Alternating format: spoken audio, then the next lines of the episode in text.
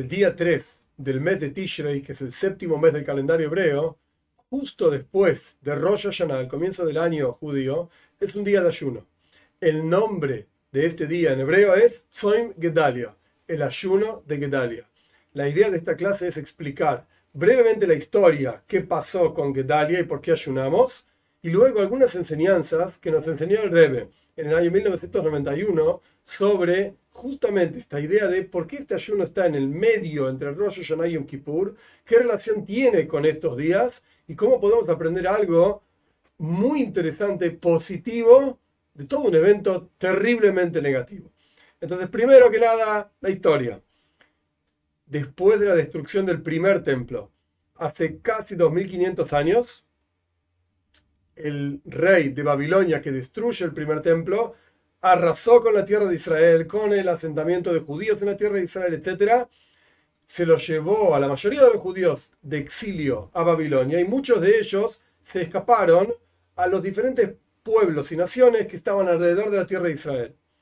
Luego, de vuelta, de arrasar con el templo, arrasar con la tierra de Israel, etc., Nebuchadnezzar, el rey de Babilonia, puso un gobernador en la tierra de Israel con el objetivo de hacer florecer nuevamente la tierra de Israel. Por supuesto, lo más probable, a pesar de que no está escrito, no es que amaba a la tierra de Israel ni amaba al pueblo de Israel para nada, todo lo contrario, sino que tenía intereses políticos, intereses geopolíticos, de que sus soldados en ese lugar tengan con qué mantenerse, de que el lugar sirva de paso para el comercio, etcétera, etcétera.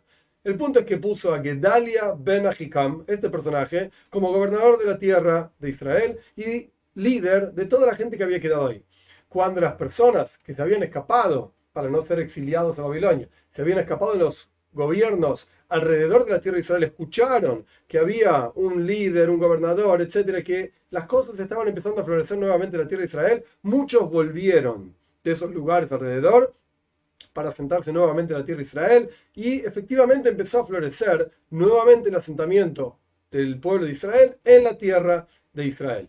Pero, he aquí, había un personaje que se llamaba Ishmael ben Nesania, este personaje que de hecho, y esto lo vamos a ver más adelante, descendía, era un descendiente directo del rey David, Gedalia ben Ahikam no era descendiente del rey David, pero era el gobernador puesto por el rey que destruyó la tierra de Israel, Nebuchadnezzar. Pero por el otro lado, Ishmael ben Nesania sí era descendiente del rey David y estaba celoso de Gedalia. ¿Por qué él tiene que ser el gobernador y no yo? Yo soy descendiente del rey David. En la práctica, se presentó frente a Gedalia como una amistad, trajo un grupo de gente para comer todos juntos en Rosh Hashanah, la comida festiva, etcétera, etcétera. Y en medio de la comida festiva lo mató a Gedalia, a soldados babilonios que estaban junto con Gedalia. En la práctica, fue un derrame, un derrame de sangre tremendo. Este Ishmael ben asesinó a Gedalia. Con este asesinato, Ishmael ben acabó, destruyó por completo, casi por completo por lo menos, el asentamiento que estaba floreciendo de judíos en la tierra de Israel, para que hasta el día de hoy continuemos en el exilio. Tanto este Ishmael como, como montones de otros judíos, por el enojo del rey Nebuchadnezzar, Nabucodonosor, que conquistó la tierra de Israel y ahora mataron al gobernador que él puso, Nebuchadnezzar estaba enojadísimo. Entonces, para no enfrentarse a Nebuchadnezzar, se escaparon a Egipto y tomaron a Egipto como aliado en lugar de tomar a Babilonia como aliados. Entonces, teníamos por un lado Gedalia, que tenía a Babilonia como aliados, y por otro lado, Ishmael prefería, por sus razones mezquinas, egoístas, de ser rey él y sus propios beneficios, etcétera, etcétera, ser aliado de Egipto. Esta es la historia de vuelta, por cuanto a partir de esta historia se destruye casi por completo el asentamiento de, del pueblo Israel en la tierra de Israel, ayunamos en este día recordando este terrible hecho, etc. Hay una discusión entre nuestros sabios si a Gedalia lo mataron en Rosh Hashanah, pero en Rosh Hashanah no ayunamos, ayunamos después, o lo mataron el 3 de Tishrei, efectivamente, más allá de la discusión, ayunamos el 3 de Tishrei, excepto cuando cae en Shabbat, ayunamos el 4 de Tishrei. Esta es la historia muy en resumen. El Rebbe enseñó algo muy interesante. ¿Por qué este ayuno se llama ayuno de Gedalia? Porque lo mataron a Gedalia, pero en la práctica no es una cuestión de casualidad. Bueno, se llamaba así, ya que sé, ayuno de Pirulo, ayuno de Mengano, fulano. No, no, no. Gedalia viene de la palabra Godoil, grande. Este ayuno contiene dentro suyo varios componentes que lo hacen un ayuno grande, un ayuno importante. Para entender esto, primero algunos detalles técnicos. En el texto de la Torah, la Torah, solamente hay un día de ayuno que es Yom Kippur, el día del perdón, el día de la expiación, como se quiera llamar. De ese día aprendemos para otros días de ayunos rabínicos que nuestros sabios instituyeron por diferentes, en recuerdo de diferentes eventos, como por ejemplo el 3 de Tishrei, el recuerdo del asesinato de Gedalia Ben es un, es un ayuno rabínico. Para entender qué significa este ayuno, tenemos que entender qué significa, qué significa el ayuno bíblico. El ayuno bíblico de Yom Kippur tiene básicamente dos componentes. Por un lado, y están los escritos, es un día de voluntad de Dios. Es un día especial para conectarse con Dios. Se llama Yom Rotzen, un día en que está más disponible, por así decir, la conexión de la persona con Dios para hacer una introspección, para saber quiénes somos, hacer un balance, balance en nuestras acciones, etcétera, etcétera. Esto por un lado. Por el otro lado, Yom Kippur es un día de chuva, retorno hacia Dios, que es el mismo concepto, reconexión con Dios arrepentimiento, retorno, mejoramiento personal, etc.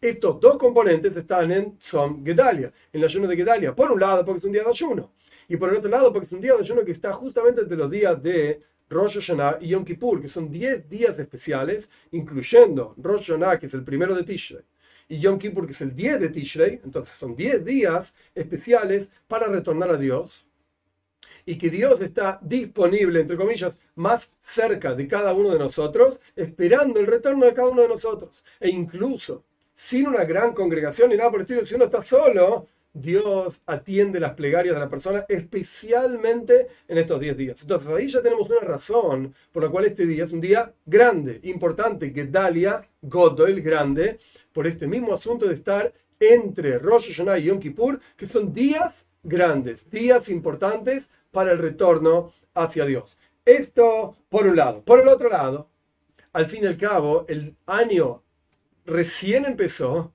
el primero de Tishrei marca el comienzo del año judío, y el 3 de Tishrei ya es enseguida después del primero de Tishrei, y es el primero de los ayunos que tenemos en el año. Esto también le da una cierta importancia y una cierta grandeza, por así decir, a este asunto. Es el primero de los ayunos de los días del año. Por el otro lado, el asunto mismo del ayuno, la razón por la cual ayunamos, como explicamos, el asesinato de Gedalia Ben representa la destrucción casi por completo del pueblo de Israel en la tierra de Israel. Quiere decir que es un descenso a un nivel extremadamente bajo. Y si es un descenso a un nivel extremadamente bajo, esto nos indica que la reparación y el ascenso posterior a esta reparación de este evento nos lleva extremadamente elevado.